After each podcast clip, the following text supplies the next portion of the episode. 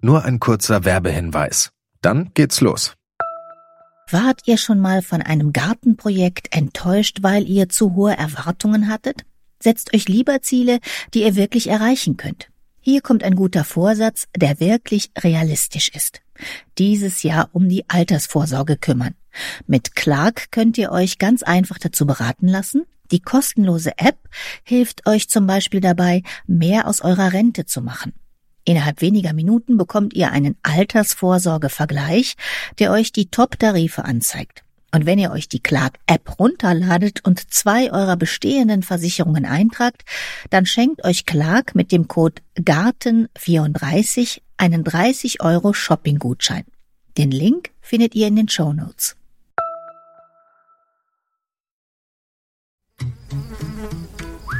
Gartenradio mitten im Grünen. Diesmal geht es an den Rand der Schwäbischen Alb nach Baden-Württemberg. Denn da zieht der junge Baumschuler Lars Kasper rund 300 verschiedene Laub- und Nadelbäume groß. Bäume, die hier noch kaum bekannt sind. Bureichen zum Beispiel oder Hickories oder Ponderosa Pines. Alles Klimagehölze, die da einsteigen, wo heimische Buchen und Linden aussteigen, wenn es immer heißer und trockener wird. Lars Kaspar sagt von sich selber, er ist ein Baumverrückter. Er liebt nicht nur den Wuchs, die Früchte, das Holz, die Bäume, sondern auch die Geschichten drumherum, von der Virginia-Eiche zum Beispiel oder dem Tupelo-Baum. Deshalb erzählt er uns jetzt mit Begeisterung von seinen Klimagehölzen in seiner Baumkita auf der Schwäbischen Alb. Die Bahnreise zu Lars Kasper beginnt mit einem Missverständnis. Köln, Möhringen hatte ich gebucht, aber wer weiß schon, dass es in Baden-Württemberg Möhringen, Möhringen und Möhringen gibt. Eins bei Stuttgart, eins an der Donau und ein winziges, nur ein Ortsteil von Unlingen. Irgendwie hatte ich am Vorabend der Reise ein komisches Gefühl und nochmal bei Lars Kaspar in Möhringen angerufen. In Möhringen, Ortsteil Unlingen, wie sich herausstellen sollte. 89 Einwohner, kein Bahnhof. Ich hatte das falsche Möhringen gebucht. Macht aber nichts, beruhigte Lars Kasper. Bis Immendingen ist die Strecke gleich, dann fahren Sie weiter nach Riedlingen und da hole ich Sie mit dem Auto ab. Und so haben wir es gemacht. Und als in sanfter Hügellandschaft die Silhouette von Möhringen, dem Richtigen, auftaucht, biegen wir vor dem Dorf erst einmal links in einen Feldweg ab.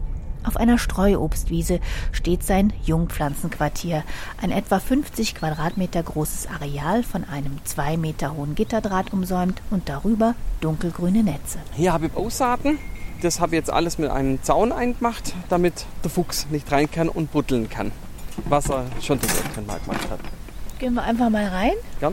Ich mache nur ganz Ja. kurz auf. Lars Kasper, kurze Haare, Brille, freundliches, rundes Gesicht, bückt sich und zieht erst die großen Metallheringe aus dem Boden, die den Metalldraht fuchsicher machen.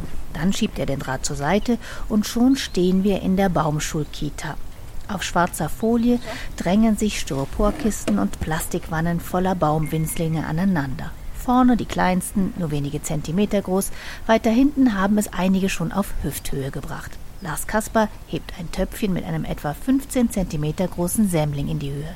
Das sind Oregon-Eichen oder man sagt auch Gary Oak dazu. Die kommt aus Oregon und das ist eigentlich eine Weißeiche, sagt man da dazu. Es gibt zwei Stammbäume in den USA mit Eichen, die Roteiche, die bei uns auch sehr verbreitet ist, und die Weißeiche.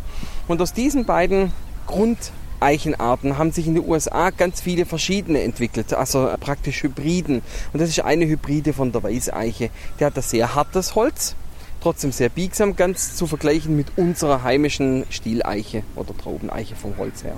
Also da gucken Sie auch immer, dass das mit dem Klimawandel zurechtkommt, aber auch ähnlich ist zu dem, was wir hier kennen.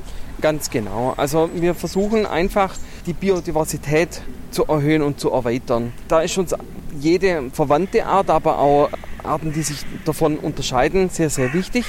Denn je mehr verschiedene Arten und Hybriden wir drin haben, desto weniger Schädlingsdruck haben wir auch. Weil dann tut sich einfach der Schädling umso schwerer, weil man hat ja gesehen in den Fichten, die sind nicht nur wegen der Trockenheit kaputt gegangen, sondern vor allem eben auch wegen dem Borkenkäfer. Und wenn man nur Fichte hat, da bilden sich ganze Nester und die gehen dann wirklich von Fichte zu Fichte zu Fichte zu Fichte. Und wenn man jetzt zum Beispiel sieht, die verwandte Blaufichte, die wir ja da haben, da geht ja bisher der Borkenkäfer nicht so dran oder packt es einfach nicht bei ihr. Und so machen wir es hier auch mit der Eiche. Hier hinten hat man zum Beispiel Bur-Eiche, B-U-R-Eiche. Das ist in den USA sehr, sehr berühmte Eiche. Bureiche kommt von Kanada bis Mexiko vor. Hat ein unglaublich breites Spektrum. In die ganze USA kommt sie vor, ein Abkömmling von der Weißeiche. Und alle Weißeichen Abkömmlinge haben essbare Eicheln. Jede Eiche ist eigentlich essbar. Nur unsere heimische Eiche leider hat so viel Tannine drin, so viel Bitterstoffe, dass man die einfach selbst, wenn man sie äh, lang vorbehandelt, immer noch so bitter ist, dass man sie hier nicht essen kann. Das ist hier bei den Weißeichen-Abkömmlingen nicht so. Man kann die vom Baum holen, dann schälen, das Fruchtfleisch ein bisschen zerhacken, in ein Stoffsäckchen reingeben, ins Wasser stellen und dann jeden Tag das Wasser wechseln, bis es sich nicht mehr kupfermäßig verfärbt. Dann ist die ganze Gaubsäure draußen. Das dauert bei denen nicht lange.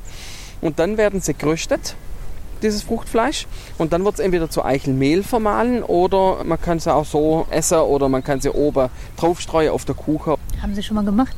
Ja, ich habe es schon mal gemacht. Also Eichelmehl habe ich schon mal tatsächlich probiert und gegessen. Das hier ist total mild, schmeckt super, schmeckt wie Edelkastanie. Für so viel Agroforst, kurz zur Erklärung, wer es noch nicht weiß, Agroforst sind ja immer Baumzeilen. Zwischendrin produziert der Landwirt wieder ganz normal seine Feldfrüchte, dann kommt wieder die nächste Baumzeile, dann wieder Feldfrüchte oder man hält Tiere drunter damit einfach der Boden besser beschattet ist, dann trocknet er nicht so schnell aus. Und wenn dann der Landwirt auch noch hier Eicheln ernten kann, das Holz ernten kann oder unter den Eichen Tiere halten kann, sich von den Eicheln ernähren, so wie man das in Spanien macht, sowas ist bei uns problemlos auch möglich. Und wo hatten Sie den Samen her? Aus den USA. Also es gibt tatsächlich verschiedene Saatguthändler, da meldet man sich dann vorher an.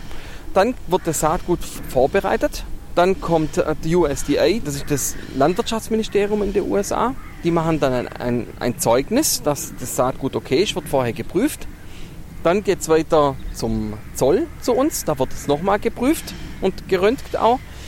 Von da aus geht es weiter zum Veterinäramt, wird nochmal prüft, ob alles okay ist. Wenn irgendwas nicht okay ist, wenn Schädlinge oder sowas drin sind, wird sofort vernichtet. Und dann, wenn alle Institutionen sagen, es ist okay, kommt es zu mir und bei mir wird es auch nochmal Wärme behandelt. Das heißt, vier Stunden circa bei 40 Grad warmem Wasser oder 41 Grad.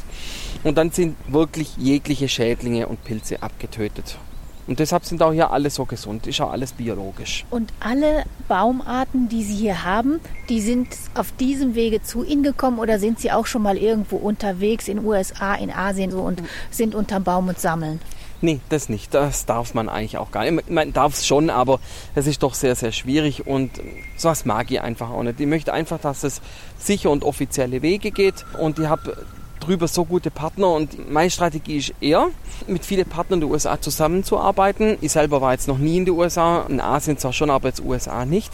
Aber ich habe so viele Partner, die mir auch immer wieder alles zeigen und einfach dann auch wirklich mit dem Wald leben und arbeiten, gerade zum Beispiel auch Holzfäller oder vom Agroforst oder in der Städteplanung und die sagen mir dann immer, was gut funktioniert, was nicht gut funktioniert. Darauf höre dann auch und dann wird es hier auch ausprobiert. Was ich halt mache, ist zum Beispiel ganz viel in botanische Gärten. Zum Beispiel der botanische Garten in Graz, allgemein Österreich, ist was Klimabäume betrifft. Die Einstellung zum Klimawandel oder zu biologischen Lebensmitteln viel, viel weiter als wir. Und dann aber auch selber viele Recherchen angestellt und da gibt es ein ganz tolles Buch in den USA, das kommt auch vom USDA, also vom, vom Landwirtschaftsministerium.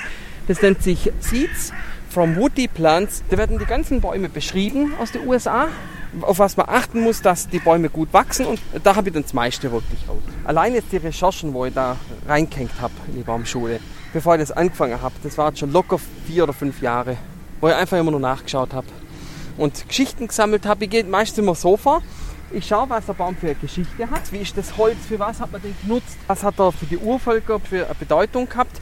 Und dann kriegt man da ganz, ganz tolle Geschichten raus. Zum Beispiel? Der Tupelo-Baum ist ein ganz tolles Beispiel dafür. Tupelo-Bäume kommen eigentlich so aus südöstlichen USA. Und man kennt ja zum Beispiel Südstaaten-Schönheit. Zu ihr sagt man eine Tupelo-Honey. So süß und so, so toll wie Tupelo-Honig. Und Tupelo-Honig ist der süßeste und beste Honig der ganzen Welt. Tupelo-Baum, das ist botanisch Nyssa sylvatica, kommt jetzt auch immer öfter zu uns, braucht halt etwas saurere Böden. Wenn der blüht und man fasst mal die Blüten an, sind die schon richtig klebrig, so viel Nektar hat der in sich drin. Und da gibt es auch diese Sumpfimker. Und dann fahren die Sumpfimker mit dem Schiff in die Everglades rein und tauschen dann die Bienenkörbe mit dem Schiff und nehmen die dann praktisch immer wieder mit. Auch so ein richtiger Indian Summerbaum, so wie der jetzt langsam kommt, der ist glühend rot, richtig genial. Also der hält es hier bei uns auch aus. Mittlerweile immer besser. Sumpf ist er nicht dran gebunden, kommt da trocken gut klar. Was er halt nicht so gern mag, sind ganz stark verdichtete Böden oder ganz kalkhaltige Böden, so wie wir es hier zum Beispiel haben.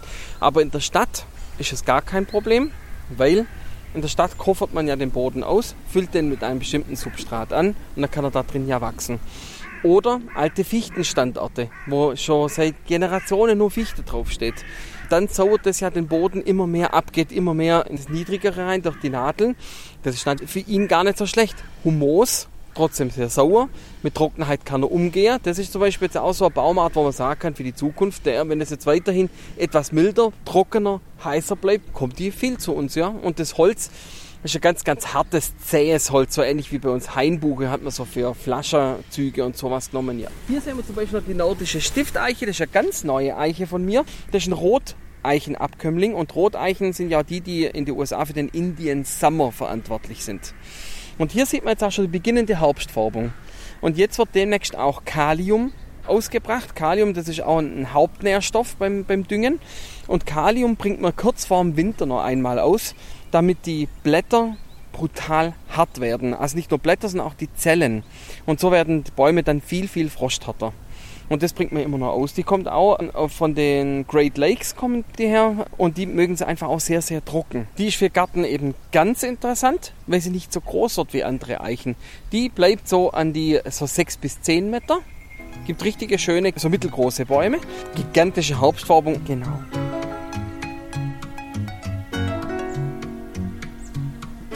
Also hier zum Beispiel eine ganz wichtige Baumart für uns, Hickory, die sehen wir hier. Hickory, das ist eine Nussart aus den USA. Man kennt sie von den Werkzeugstielen her. Das ist ein sehr, sehr elastisches Holz. Das ist die neue Alternative für die Esche. Man hört ja schon oft gehört, dass die Esche dieses Eschentriebstauben hat. Und die Esche war das einzige Holz, das langfaserig bei uns war und das sehr elastisch war, also das einzige für Werkzeugstiele. Und der Hickory hat das auch. Und zudem bildet er süße Nüsse, also ganz ähnlich wie Walnuss, mit der ist er auch verwandt, aber hat viel weniger Bitterstoffe drin. Auch die Krone wird nicht so ausladend wie der Walnussbaum, sondern die bleibt eher so ein bisschen kegelförmiger. Und da gibt es ganz viele verschiedene Arten und Hybriden. Hier sehen wir Schuppenrinden-Hickory, da kann man die Rinde wie Schuppen abziehen. Es gibt aber auch Königsnuss, die hat 6-7 cm im Durchmesser Nüsse. Also gibt es ganz, ganz viele verschiedene.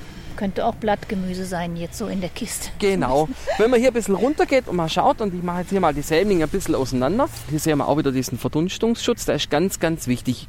Das ist auch ein ganz wichtiger Tipp für jeden Gartenbesitzer für die Zukunft. Mulchen wird alles sein nicht mehr das alte Hauptschlaub wegschmeißen oder Rasenschnitt wegschmeißen oder Stroh wegschmeißen oder was auch immer. Lieber häckseln und dann immer zum Abdecken nutzen. Das ist jetzt also alles biologisch, keine Chemie. Ich mache alles mit effektiven Mikroorganismen, die immer wieder ins Gießwasser reinmische.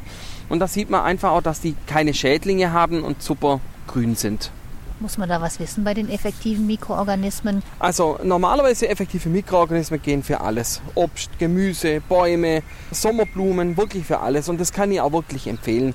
Seit ich die nehme, habe ich fast gar keine Krankheiten mehr.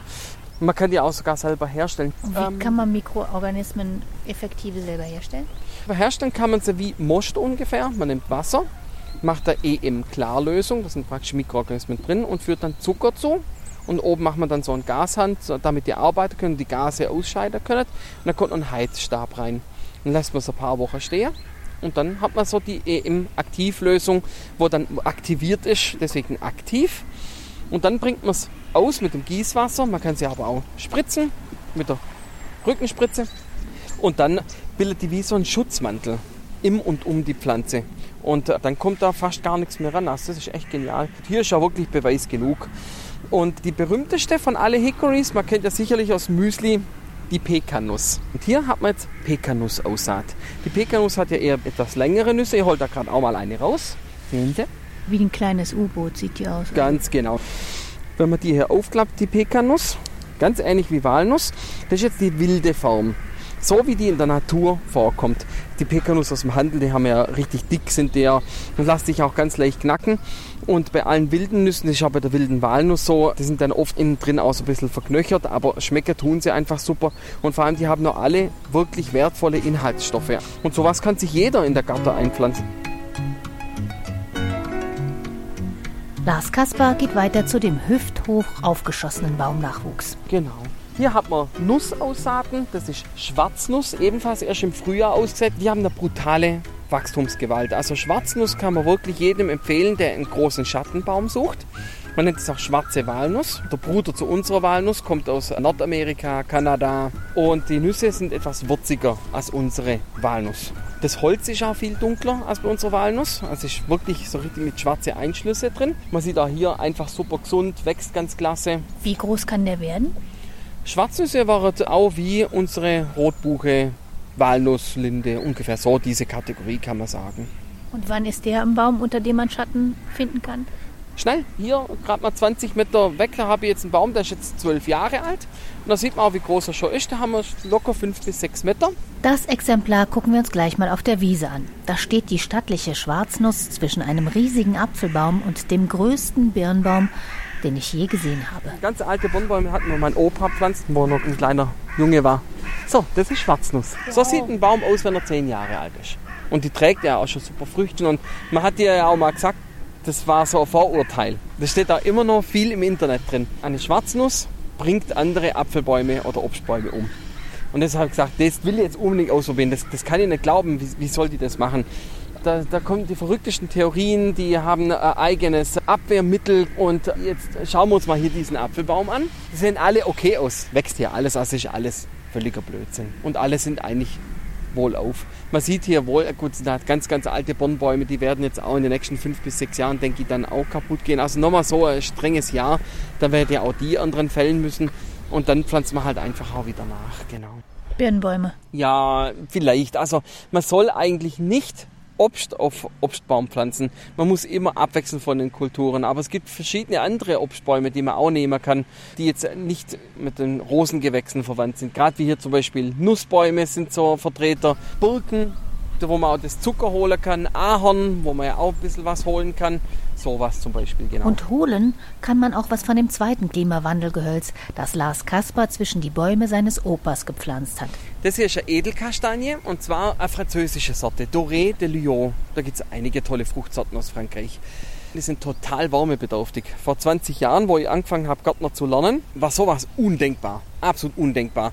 Keine einzige Edelkastanie hat hier bei uns am Rande von der Schwäbischen Alb überlebt. Keine einzige. Im Kaiserstuhl kannte man sowas vielleicht. Niederrhein, ja, oder im Breisgau. Aber jetzt hier bei uns undenkbar. So, und jetzt vor sechs Jahren habe ich mal eine pflanzt, einfach mal zum Schauen, dass die selbst jetzt ausreift, die Frucht. Das, das, das ist eigentlich für uns, war das unmöglich früher. So schnell geht der Klimawandel vonstatten.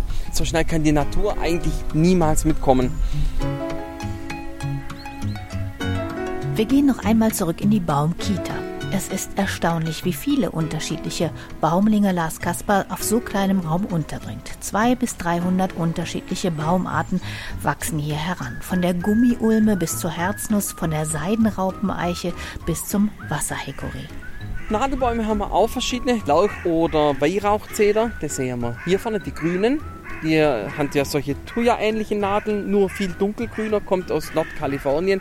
Unglaublich trockenheitsbeständig. Die war bei uns bisher nicht bekannt, weil sie die Nässe nicht so gemacht haben bei uns. Aber jetzt mit der Trockenheit kommen die richtig. Die sehen so weich aus, die Nadeln. Sind sie auch. Man kann sie super auch zum Kranzen nehmen, diese Nadeln. Und das ist wiederum eine Idee für einen Landwirt. Wenn er zum Beispiel Agroforst betreibt und hat hier eine Reihe mit verschiedenen Nadelbäumen, es gibt auch ganz tolle langnadlige Kiefern, dann kann er auch dieses Schnittreisig an Floristen vor Ort verkaufen. Weil der ganze Floristikbedarf ist so dermaßen teuer geworden, auch schon in den letzten zehn Jahren. So kann man den Floristen auch super unter die Arme greifen. Dann können die das Material einfach etwas günstiger kriegen. Man kann zusammenarbeiten, es ist regional. Was Besseres gibt es ja gar nicht. So hat man gleich einen doppelten Nutzen. Also man sieht, auch Ökologie kann und muss man wirtschaftlich denken. Ja, also ich denke, das Wichtigste für mich ist einfach, dass wir alle zusammenarbeiten. Genauso auch jetzt Leute, die den Forst nur mit heimischen Pflanzen machen möchten. Ganz klar, unterstütze ich genauso. Und auch wenn ich einen Wald anlege, heißt es nicht, dass ich das mit neuen Bäumen nur mache, sondern es sind immer mindestens 90 Prozent heimisch, aber ich mische halt immer nur ein paar andere mit ein. Einfach um zu zeigen, dass wir uns so langsam aber sicher auf extreme Wetterlagen vorbereiten können. Und Hilfe erreicht man nur durch Biodiversität und durch weiteres Denken. Und da muss der Staat, aber auch als der Verrückte, auch so wie ich jetzt zum Beispiel, wo mal was andere Wege geht, einfach zusammenarbeiten und nur so kriegt man die Krise in den Griff. Das ist meine tiefste Überzeugung. Hier sehen wir eine Davidskiefer, Pinus armandii heißt sie. Und die macht ganz, ganz lange Nadeln, 20 cm lange Nadeln hat die, wenn sie mal da mal drauf fasst. Das sind so ganz, ganz weiche Nadeln. Oh ja. Nimmt man super als Schnittreisig und vor allem diese bananenartige Zapfen, die haben ganz, ganz dicke Samen drin. Die kann man schälen, rösten und dann ist das wie Pinienkerne. Nur halt etwas günstiger und oft, wenn man Pest oder sowas hat oder Pinienkerne, wo etwas harziger schmecken. Das sind die aus China. Die wächst bei uns super, die Kiefer. Und man kann ganz viel aus den Samen machen. Das Reisig kann man nutzen, also idealer Agroforstbaum. Oder auch für den Garten. Sieht ganz, ganz toll aus. Davidskiefer.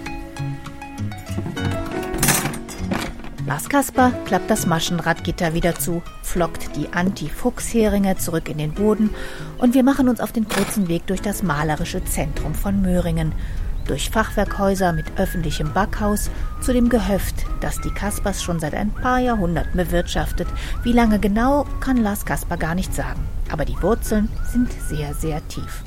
Wir gehen vorbei an seinem kleinen Privatgarten mit Hochbeeten, Rosen und fetter Henne, vorbei an dem Wohnhaus, vor dem der Kinderwagen der noch ganz frischen, neuen Kasper-Generation steht, und gleich dahinter ist die eigentliche Baumschule für Klimawandelgehölze. Unter einem halbrunden Metallgerüst reihen sich wieder Bäumchen an Bäumchen in Kisten nebeneinander, wohlbehütet und beschirmt von zwei mächtigen Birken. Mein Vater hat die damals gepflanzt. Das ist auch so mein ganz treuer Begleiter. Birke hat immer so den Ruf, so eher feuchtigkeitsliebend zu sein. Und das stimmt halt gar nicht, weil die unsere heimische Birke, die, die Sandbirke nennt man sie deshalb auch, mag es eigentlich eher sogar ein bisschen trockener, kommt mit Trockenheit super zurecht. Und im Wald, wenn die neben der Rotbuche stehen, geht Rotbuche immer mehr ein, aber die Sandburge steht super nebendran. Also als heimischer Baum ist Sandburge genial. Halt nicht für der Gatter. Hier kann ich es machen, aber stellt sich vor, äh, so ein, ein 30 Meter Baum steht in 100 Quadratmeter Garten, damit macht man sich keine Freude. Ja, aber sieht hier schön aus, weil irgendwie beschützen die die Kinderstube hier. Ne? Ist auch so. Also ich arbeite einfach ganz eng mit meiner Natur hier zusammen und ich nutze auch die Blätter, die da runterfallen. Mit denen decke ich zum Beispiel meine Aussaatkisten ab oder ich häcksel sie und benutze wieder als Laubmulch. Ich kann es gar nicht oft genug wiederholen. Sammelt Laub, sammelt alles organische Material, legt es oben drauf und die Bodenfeuchte, die Frische wird so erhalten. So kann man wirklich der Trockenheit trotzen. Das sind ungefähr 100 Quadratmeter Würde oder jetzt auch 200. sagen. Genau. Für Baumschule ist es geradezu winzig. Klein, aber fein. Einfach so zum verrückte Sachen ausprobieren ist es super. Und als Nebenerwerb ist es natürlich genial. Ich mache im Haupterwerb mache ich ja in der Baumschule sehr viel Reklamation. Und wie sich jeder dann vorstellen kann, ist dann sowas sehr willkommen, wenn man einfach sich so ein bisschen vertiefen kann in die Pflanzen. Also Sie haben eine Ausbildung gemacht zum Baumschulgärtner und dann auch den Meister noch? Meister und Techniker in einem habe ich gebündelt gemacht in Würzburg, Veitshöchheim. Und da bin ich auf diese Schiene geraten. Mein Professor damals, der uns unterrichtet hat, der hat das damals angefangen. Klaus Kauber heißt er. Und hat ganz Deutschland hat er das initiiert, hat dann auch überall solche Versuchspflanzungen gemacht in der Städte. Das nennt sich, glaube ich, Klimabaum 2000. Demnächst läuft er aus, der Versuch. Und da wertet man das praktisch aus. Und ich führe das praktisch dann weiter als Jungpflanze. Probiere viel Neues aus. Er kommt da öfter hier zu mir und schauen wir uns das zusammen an. Und das macht einfach Spaß. Ist eine richtige Sammelwut geworden an Bäume. Seit wann machen Sie das? Zwölf Jahre jetzt. Und welches war der erste Baum? Der allererste Baum, das war die Gelbkiefer, die Ponderosa-Kiefer. Jeder, der Bonanza kennt, kennt ja die Ponderosa Ranch. Und Ponderosa Ranch kommt von der Kiefer von der Ponderosa Pine. Und das ist ein Gelbholzkiefer. Der hat so ein bisschen gelbliches Holz, gelbliche Rinde und man sieht die auch wirklich bei Bonanza. Immer wenn die Szene im Hof dreht wird, steht so Ponderosa in dem Hof drin. Das haben wir erste Pflanze. Und habe ja als erstes verkauft und ich weiß auch, der Kunde, der ist immer noch ein Stammkunde von mir und die lebt da immer noch. Muss man da nicht Angst haben, dass die sich vielleicht mal zu schnell vermehren? Das ist Also so- invasive. Doch, man muss das ganz klar ansprechen und es ist auch so, Bedenken zu haben, ist eine gute Sache. Ich will auch, dass Leute auch bei meinem Projekt Bedenken haben, weil Bedenken heißt, man macht sich Gedanken darum und bricht nicht in Panik aus.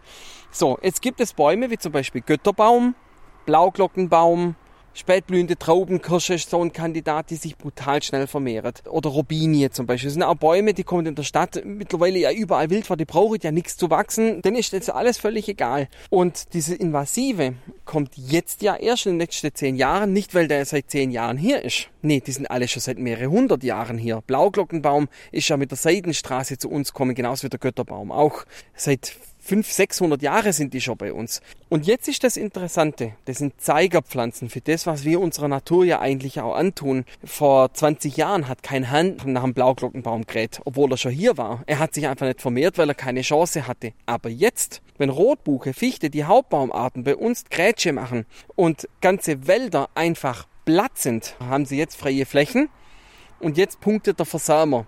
Sommerflieder, Götterbaum, alles was Samen hat, die geht da jetzt voll rein. Das sind alles Pionierbaumarten und begründet jetzt einen neuen Bestand. Das Witzige ist, das ist auch das Paradoxon. Nur durch diese Invasion von neue Bäume hat auch die Rotbuche wieder eine Chance zu überleben, weil die braucht ja den Schatten, dass sie von unten wieder hochkommt. Und so durchmischt sich das auch alles wieder. Das ist jetzt eine reine natürliche Reaktion auf unseren menschengemachten Klimawandel. Und man hat das auch gesehen bei der Robinie zum Beispiel. Die sind kommen zuerst nach Brandenburg in die Schlösser und da waren sie nie invasiv. So.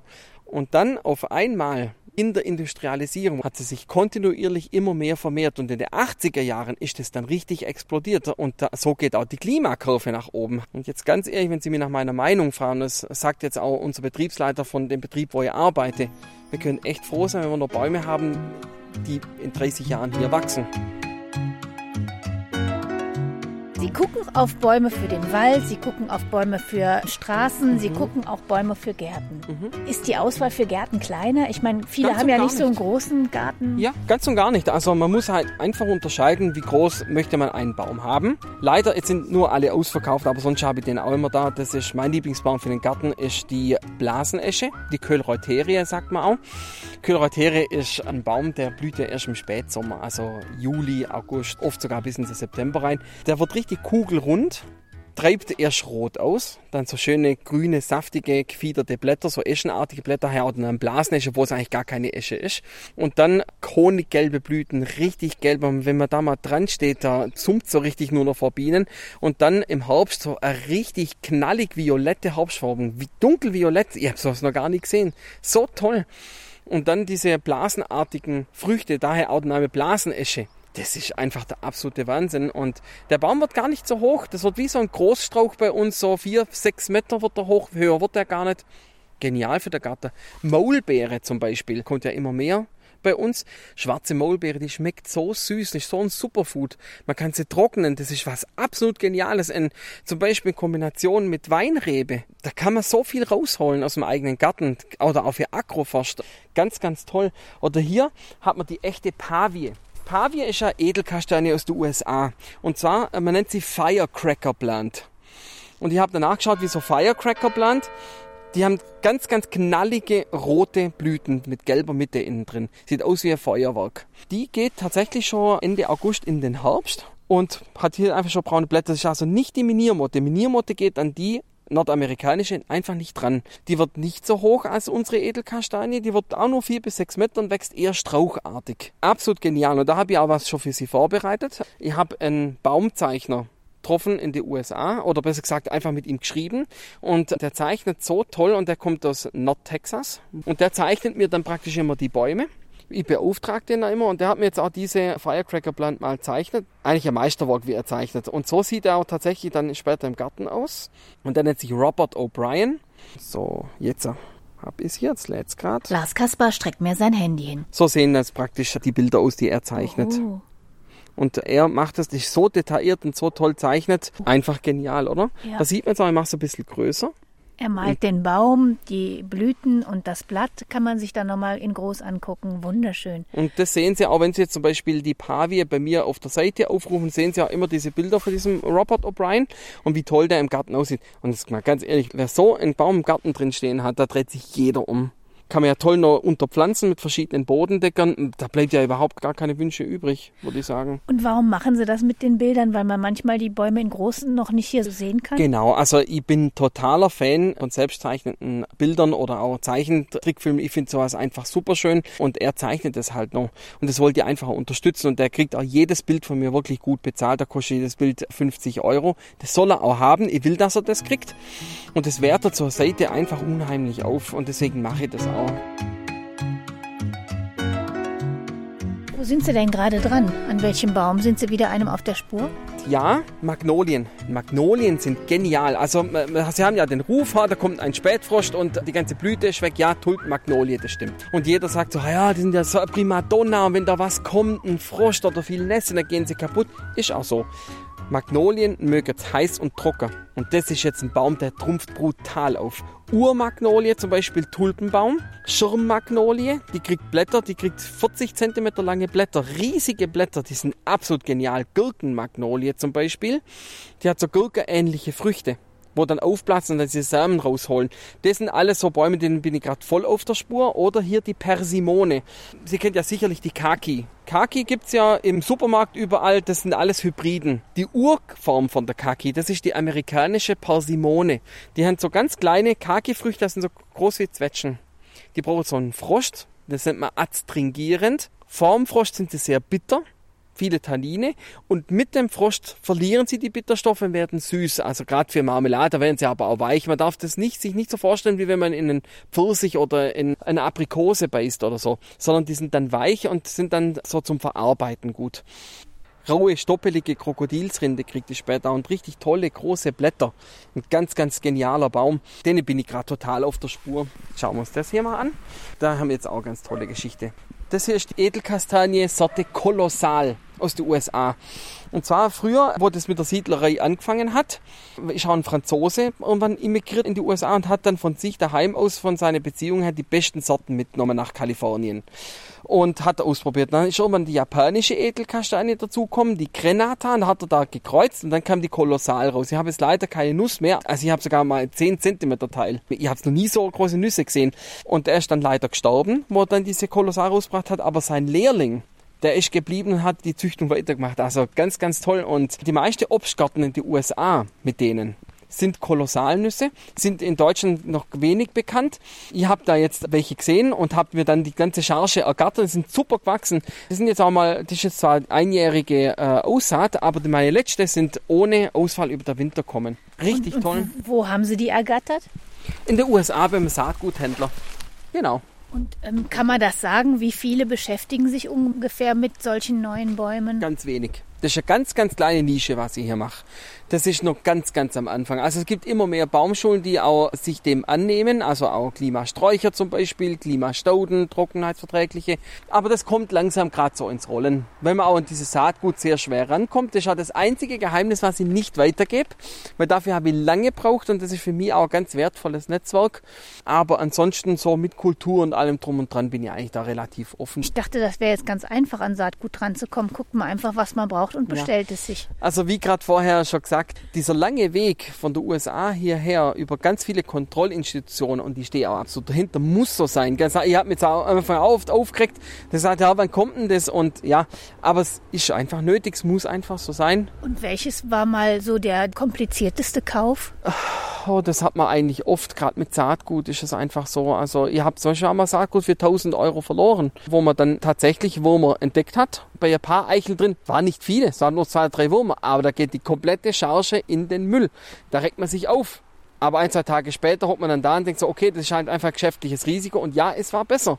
Dann ist es einfach so klar. Ich hätte die Würmer auch, wenn sie bei mir in der Wurmebehandlung gewesen wären, wären sie auch kaputt gegangen. Aber deswegen macht man ja so eine Kontrollstation und die muss man aufrechterhalten und das ist unbedingt notwendig.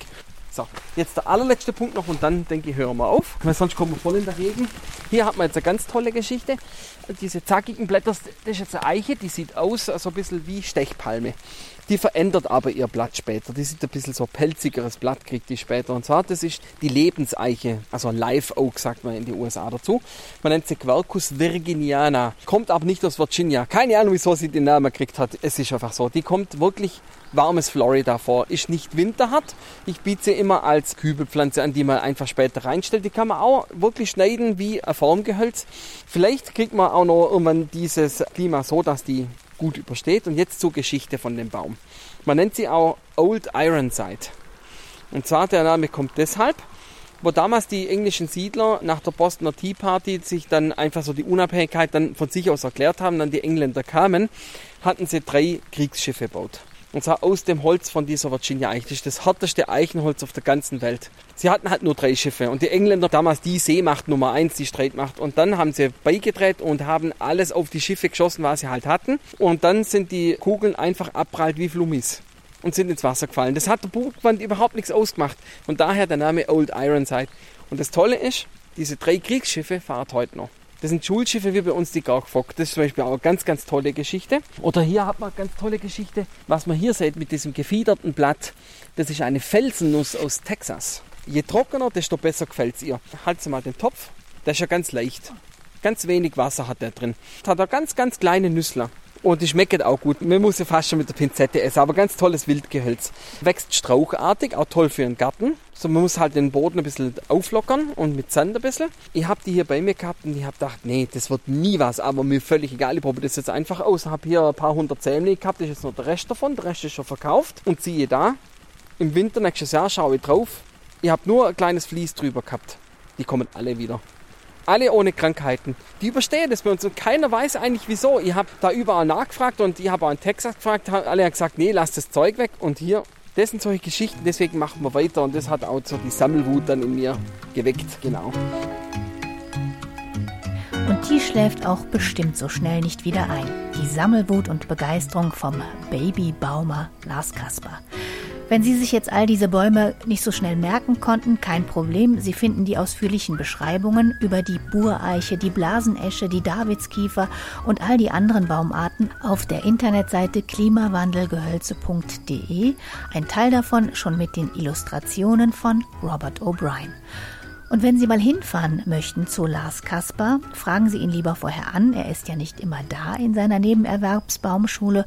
Und vielleicht checken Sie vorher auch noch mal den richtigen Weg nach Möhringen. Möhringen oder Möhringen. Ich sage Dankeschön fürs Zuhören. Mein Name ist Heike Sikoni. Machen Sie es gut.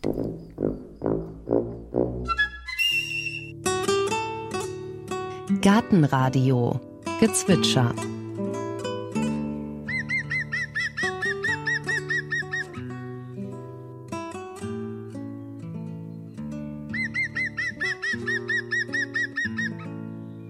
Das war der Grünspecht.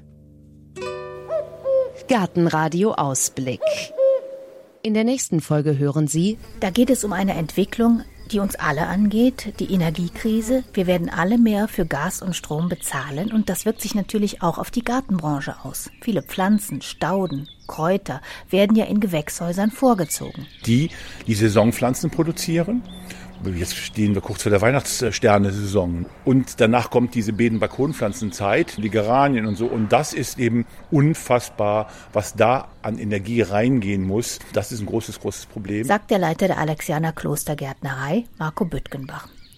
Und wir Verbraucher werden auch schon bald die Auswirkungen der Energiekrise in der Gartenbranche spüren, meint er. Basilikum im Weihnachten wird es fast nicht geben. Das ist eine totale Warmauspflanze. Kein Gärtner wird die produzieren. Sonst beim Rewe für 2,50 Euro wird der 5 Euro da stehen. Das werden die Leute nicht kaufen. Ich glaube nicht, dass es viel Basilikum im Weihnachtszeit geben wird. Wie sich die Energiekrise kurzfristig auswirkt und warum sie langfristig eine Chance für eine nachhaltigere Gartenbranche sein könnte. Darum geht es in der nächsten Folge.